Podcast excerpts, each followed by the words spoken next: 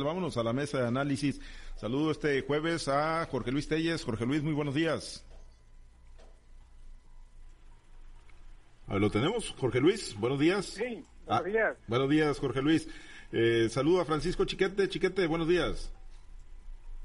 Buenos días, Pablo César. Buenos días a Jorge Luis, Altagracia y a los que hacen el favor de compañeros. Gracias, Chiquete, Altagracia. Qué gusto saludarte. Buenos días. Buenos días, Pablo César, Francisco, Jorge Luis. Buenos días a toda nuestra amable audiencia. Bueno, pues vámonos a uno de los temas este que tiene que ver, bueno, ayer lo dejábamos pendiente, le pegábamos una repasadita al final, pero bueno, finalmente se sumó Canadá, Estados Unidos y Canadá van a la disputa energética contra el gobierno de México eh, por presuntas violaciones a los acuerdos del tratado comercial entre México, Estados Unidos y Canadá y bueno, pues el presidente Andrés Manuel López Obrador pues ya volvió al tema del conservadurismo, dice que son los enemigos, que son los neoliberales, que son quienes eh, se amafiaron para conseguir eh, contratos y para hacer las modificaciones legales, pero al final de cuentas, y bueno, pues salió con la de Chicoche también, del uy, qué miedo, Jorge Luis, pues está como para que sí nos dé miedo en el país eh, sobre las repercusiones y las acciones que se puedan tomar al seno de estas consultas al TEMEC que se van a realizar promovidas por Canadá y por Estados Unidos? Pues mira, Pablo César, es un proceso muy largo, ¿no? Estaba checando yo los pasos de, este modelo a seguir. Y por allá culminaría a fines de mayo del año venidero, no creo yo que en casi un año, un año de, pláticas, porque primero están las consultas, ¿no? Que van a llamar, luego van a hacer un foro, un panel, y después del panel que está programado por allá para, para septiembre, octubre, viene el panel y luego vienen las resoluciones, un tiempo más largo todavía. Total que esto por allá, por allá para mayo va, va a tener una, una resolución. Yo sinceramente no creo que vaya, que vaya a suceder nada catastrófico en contra de México, como algunas personas lo piensan diciendo pues que esto va a repercutir en un gravísimo impacto en las finanzas nacionales si el gobierno de México se niega, se niega a acatar las observaciones que van a hacer los gobiernos de Estados Unidos y Canadá. Ayer cuando hablábamos de este tema todavía no estaba Canadá, pero ya se decía la posibilidad de que Canadá también se pudiera sumar, pues porque también también se siente agraviada, Canadá dañada por, por el proteccionismo que se da aquí a la Comisión Federal de Electricidad el proteccionismo que marca el presidente, proteccionismo que se da a Pemex bajo el argumento de defender los intereses nacionales. Pero los intereses nacionales también se defienden con políticas públicas adecuadas, con una política externa razonable, clara, con categoría, no como esa respuesta que da el presidente en el video de Chicoche. Si algo es en otras ocasiones, ¿no? Parece que es su personaje favorito, Chicoche. Para respuesta. Yo creo que esto en nada favorece, favorece a las negociaciones. Habría que ver de qué manera lo toman los gobiernos de Estados Unidos y Canadá, que no creo yo que lo tomen con el humor que caracteriza a los mexicanos. Lo van a tomar con la seriedad del caso y lo van a considerar como una respuesta majadera del presidente a las observaciones que por este momento no son que observaciones. Para eso son los, los, los primero los foros para discutir con la, con la participación de personal calificado del gobierno de las tres naciones, para llegar a las conclusiones, para llegar primero a lo que será el foro final y bueno, pues ir analizando uno a uno los pasos de este de este convenio en materia en materia en materia energética que está considerado dentro del Tratado de Libre, de Libre Comercio entre México, Estados Unidos y Canadá. Yo te lo digo sinceramente, el presidente López Obrador no ha sido bueno, siempre se ha agachado ante cuando hay algún extrañamiento de parte del gobierno de Estados Unidos. Y hay que recordar la historia, el paso de López Obrador, como nos marca que desde su gobierno siempre, siempre ha cedido a las pretensiones del gobierno de Estados Unidos. Y el caso más patético que yo recuerdo es cuando abrió las fronteras del sur, del sur de México, para que todo el mundo transitara libremente. Hay que recordar cuando hizo su gobierno, él decide que se abran las puertas de la frontera sur y que todo el mundo transite libremente hasta llegar a Canadá. Bastó una mínima llamada de advertencia para que esta llamada pasara de una medida radical a otra más radical todavía, como fue la instalación de un muro fronterizo en el sur pero un muro humano formado por 60 mil elementos de la Guardia Nacional que ya no dejaron pasar a los inmigrantes de, de Centroamérica y del Caribe hacia Estados Unidos a través del territorio nacional. Bastó, te digo, una insinuación del gobierno para que el presidente accediera.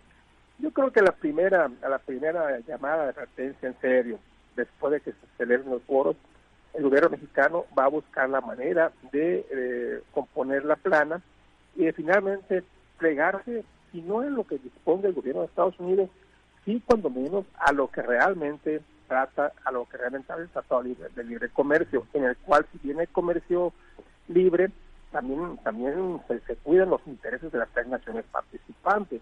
Entonces no se trata únicamente de, darles todo, sino de ceder en aquellos pasos que sean necesarios, siempre y cuando se mantengan los, la finalidad de un tratado de libre comercio, que es proteger la economía de las tres naciones, y también pues, abrir, abrir el comercio hacia, hacia, hacia, estos, hacia estos tres países. Yo no creo que vaya a pasar nada relevante y mucho menos que el gobierno de México tenga que ser sujeto de sanciones económicas graves como ya se han anticipado por ahí. ¿Lo, lo crees así, Chiquete, también? Eh, porque, bueno, si hay, una, si hay advertencias, ¿no? Por parte de los especialistas, ¿no? Que si finalmente, derivado de estas consultas, eh, Estados Unidos, Canadá piden o se resuelve que México tiene que modificar su, su política energética y México no lo hace, pues las consecuencias podrían ser en la aplicación de aranceles a sectores productivos eh, pues de export, que, que se dedican a la exportación, ¿no? Los aguacateros, las hortalizas, las legumbres, en fin, serían los que sufrirían las, las consecuencias en, en, algún momento dado si se tomaran esas, acciones. ¿Estamos para Luis? ¿Hay, hay, que miedo, chiquete? O, es nada más un tema ahí, pues como lo plantea Jorge Luis, que, no va a llegar a tanto? Yo creo que hay dos riesgos. Uno, el de las sanciones, que sí es real, y el otro es el del desprestigio del país como centro receptor de inversiones creo que este es el más doloroso todavía, con todo lo grave que puede ser el primero, el segundo es todavía más doloroso. ¿Por qué? Porque a partir de que México se declara en rebelión respecto de los compromisos adquiridos en el Tratado de Libre Comercio y otros tratados internacionales, en esa medida dejan de fluir las inversiones. Si no hay nada más chiqueado en el mundo que el capital extranjero. Esos señores este, que en cuanto ven un mal síntoma, vuelan, se arrancan para otros lados donde haya mejores condiciones. Y eso es lo que está haciendo el gobierno de México, acabar con la credibilidad del futuro inmediato para los inversionistas extranjeros. El presidente me temo que está jugando con esta carta del Tratado de Libre Comercio para fortalecer su posición interna. Es muy efectivo entre la población, sobre todo entre sus seguidores, que siguen siendo mayoría, es muy efectivo decir, uy, qué miedo le tengo a los Estados Unidos, yo aquí mando. Y el presidente está haciendo un mal cálculo. Dice que sus decisiones están basadas en la ley del país. Y bueno, a lo mejor sí, la ley eléctrica que recientemente le, le avaló la Suprema Corte de Justicia de la Nación, le da ese espacio para que tome decisiones en materia eléctrica. Pero esas mismas disposiciones van en, contra, en controversia con las obligaciones que México adquirió en el Tratado de Libre Comercio e, insisto, en otros convenios internacionales. Entonces, eh, aunque en México le pueda dar la razón un juez o le pueda dar la Suprema Corte en pleno, los tribunales internacionales no lo van a hacer porque está muy evidente el compromiso adquirido por México y yo insisto, una de las leyes básicas para atraer capital extranjero es la estabilidad. Si tú vienes e inviertes en México porque hay determinada legislación que te garantiza que tu dinero va a trabajar y que va a estar en posibilidades de obtener utilidades, no solo de retornar, sino de tener utilidades, pues bajo esa premisa vienes e inviertes. Y si de repente a medio camino te cambian las condiciones de trabajo, pues tú tienes derecho a decirte engañado y a retirar tus, tus recursos y a demandar, como fue lo que pasó con el aeropuerto internacional que canceló el presidente. no solamente tuvimos que aguantar el hecho de que había, no sé, cientos de miles de millones de invertidos, 130 mil, 150 mil millones de invertidos que se echaron a perder, sino que además tuvimos que pagar, dice el presidente, que 130 mil millones de dólares a los inversionistas extranjeros que habían venido confiando en que ese aeropuerto iba a ser un éxito. Y les tuvimos que pagar el dinero que invirtieron y las utilidades que esperaban obtener. Y encima de eso tuvimos que pagar el nuevo aeropuerto. Entonces, eh, todo esto es lo que se está agravando con esta postura del presidente, que yo insisto, me parece que no desconoce los riesgos, pero que está jugando con ellos porque quiere exacerbar las condiciones de su mercado electoral para garantizarse mejores resultados.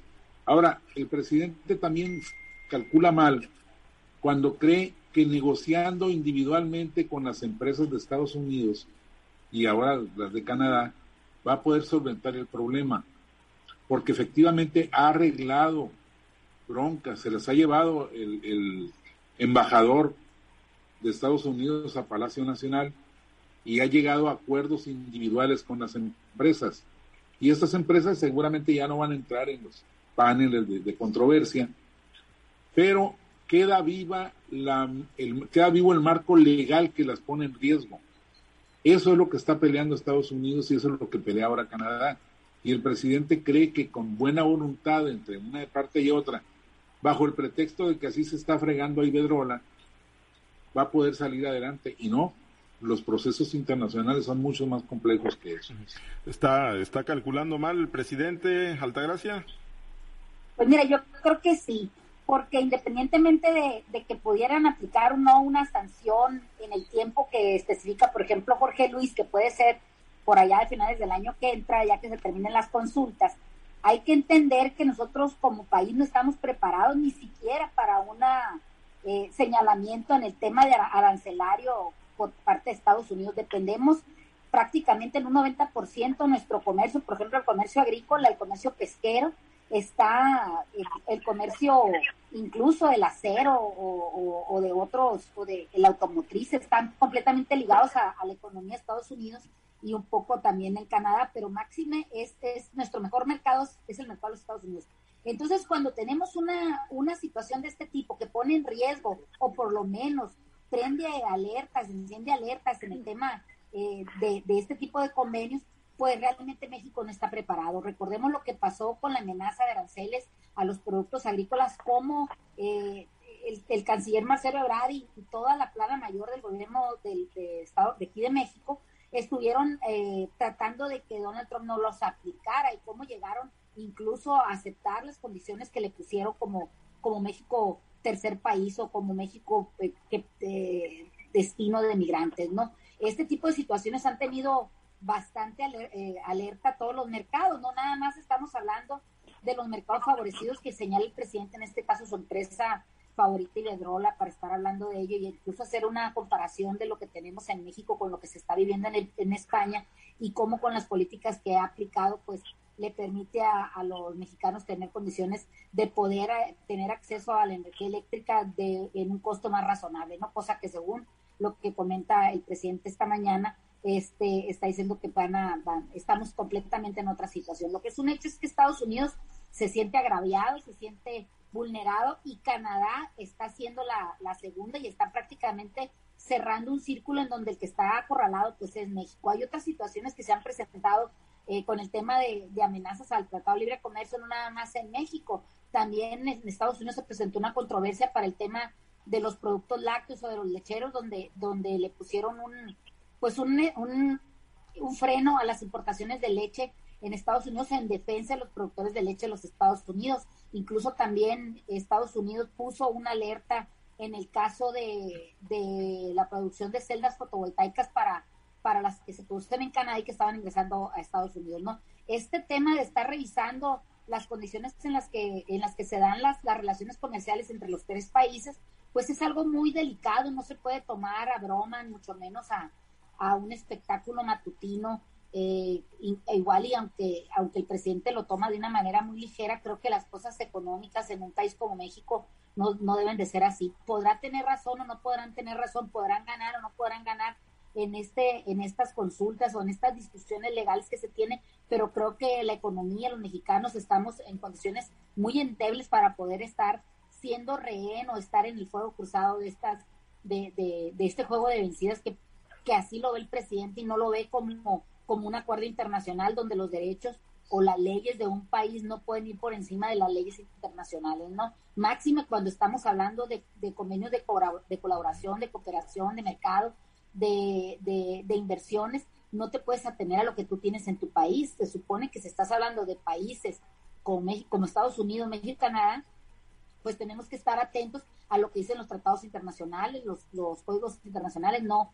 no a lo que podamos tener en leyes locales o domésticas, ¿no? Me parece, eh, me pareció más allá de, de, cualquier cosa política que pueda hacer este, este tipo de anuncios que hace el presidente, me parece incluso de irresponsabilidad y, que, de que en ese, en ese tenor lo van a tomar nuestros vecinos o si es que ya están acostumbrados al lenguaje folclórico que tiene nuestro presidente o a, a las este, similitudes que hace entre asuntos con lo que tiene la vida diaria y con lo que tiene la vida política y con lo que tiene la vida cómica. Me parece que, que el presidente se excedió este, en este tipo de cosas, incluso recuerda lo que pasó con el tema de la, de la cumbre de las Américas, donde dice que quizá por ahí viene este, esta, este señalamiento que está haciendo Estados Unidos y que está siendo ahora secundado ya por el gobierno de, Canadá, me parece que el presidente debe tomar un poquito más en serio este tipo de cosas o por lo menos abstenerse de hacer este tipo de, de señalamientos y comparaciones y sobre todo de poner ejemplos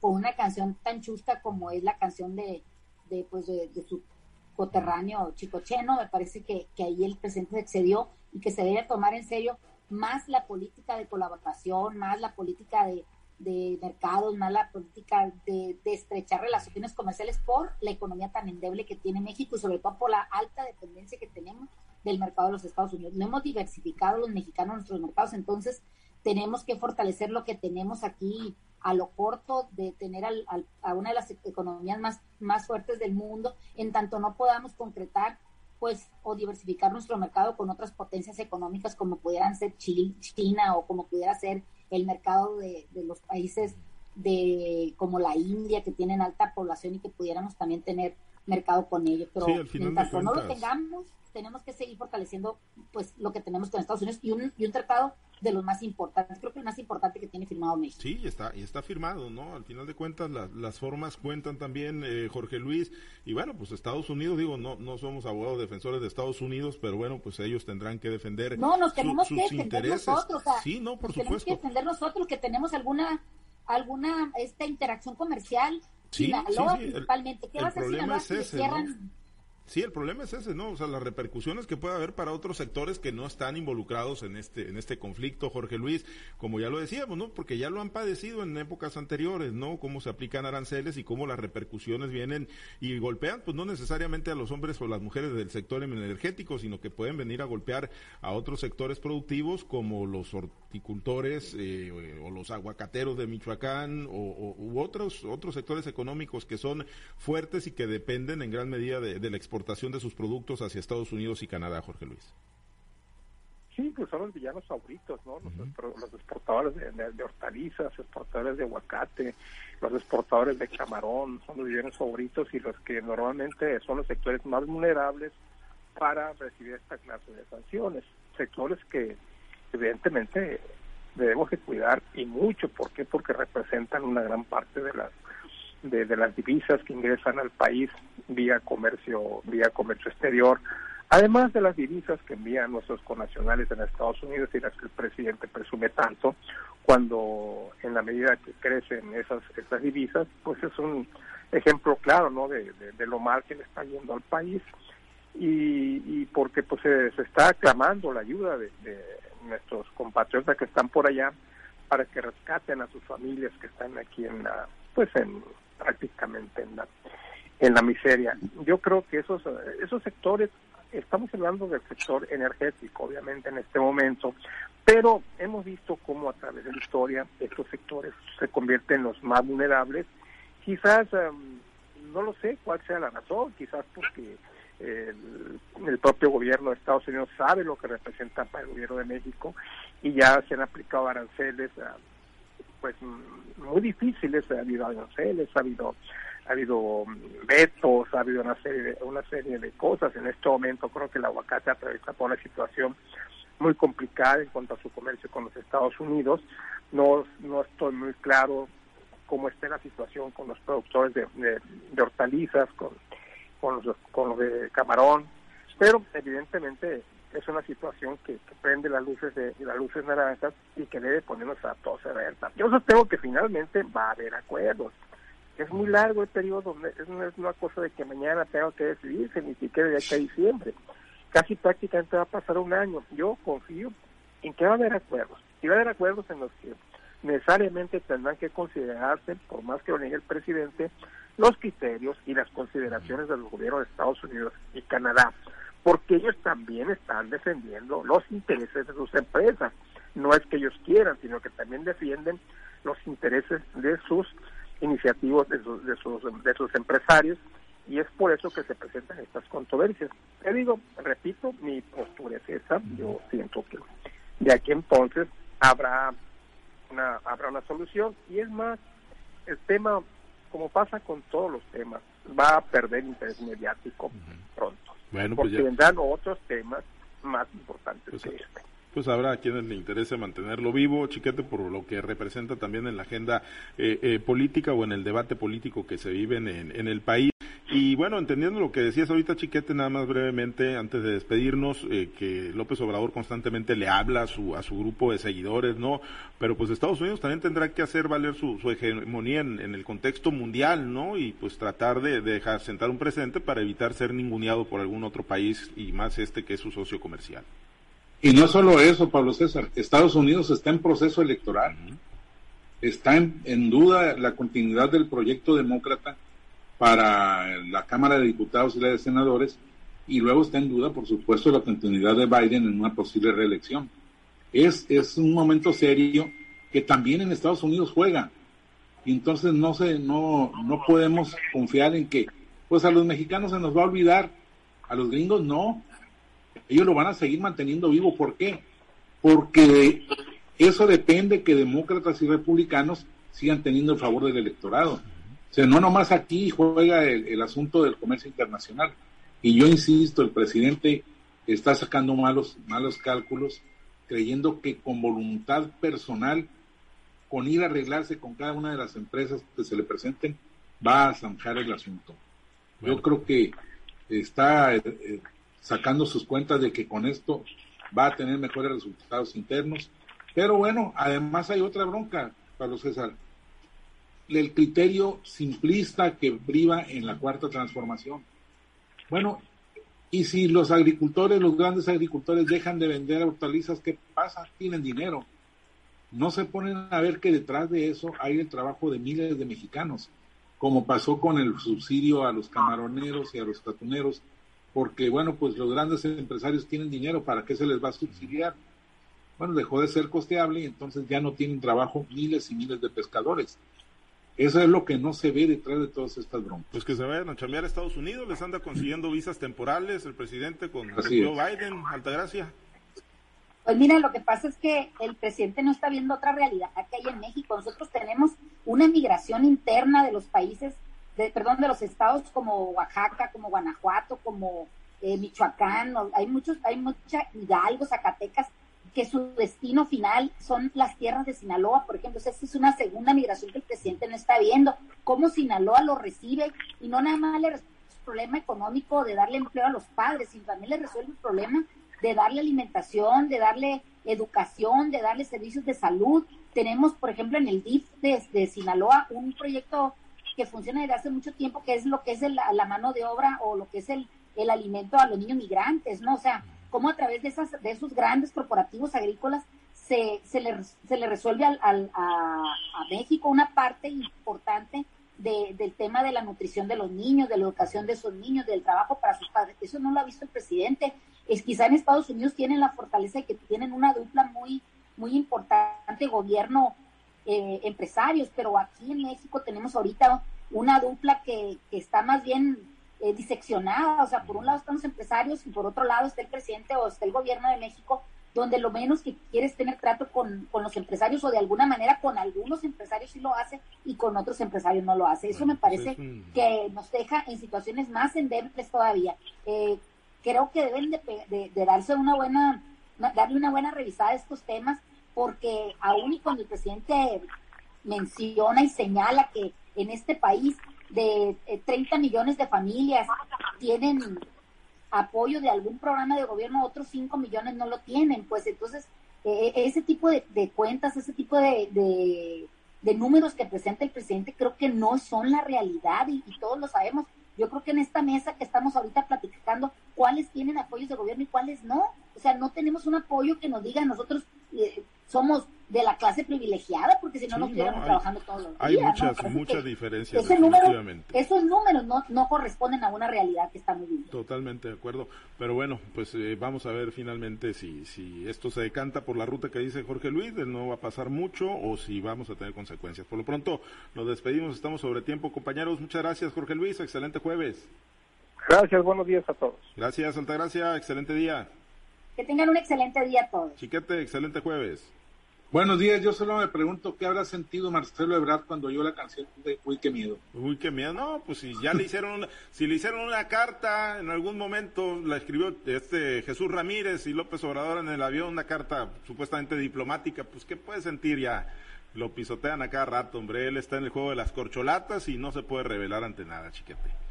Lástima que ya no hay tiempo para hablar del Chelsea. No, no, no, ni del Chelsea, y vamos borrando también el del Real Madrid que viene y el pasado, el de ayer del Manchester City, pero ahí está, pero está jugando contra, se está midiendo, pues estamos yendo a jugar con ellos, por lo menos. Eh, Perdiendo, pero jugando. Está viendo su medida. Bueno, gracias, chiquete, nos despedimos. Buen día. Gracias a los compañeros operadores.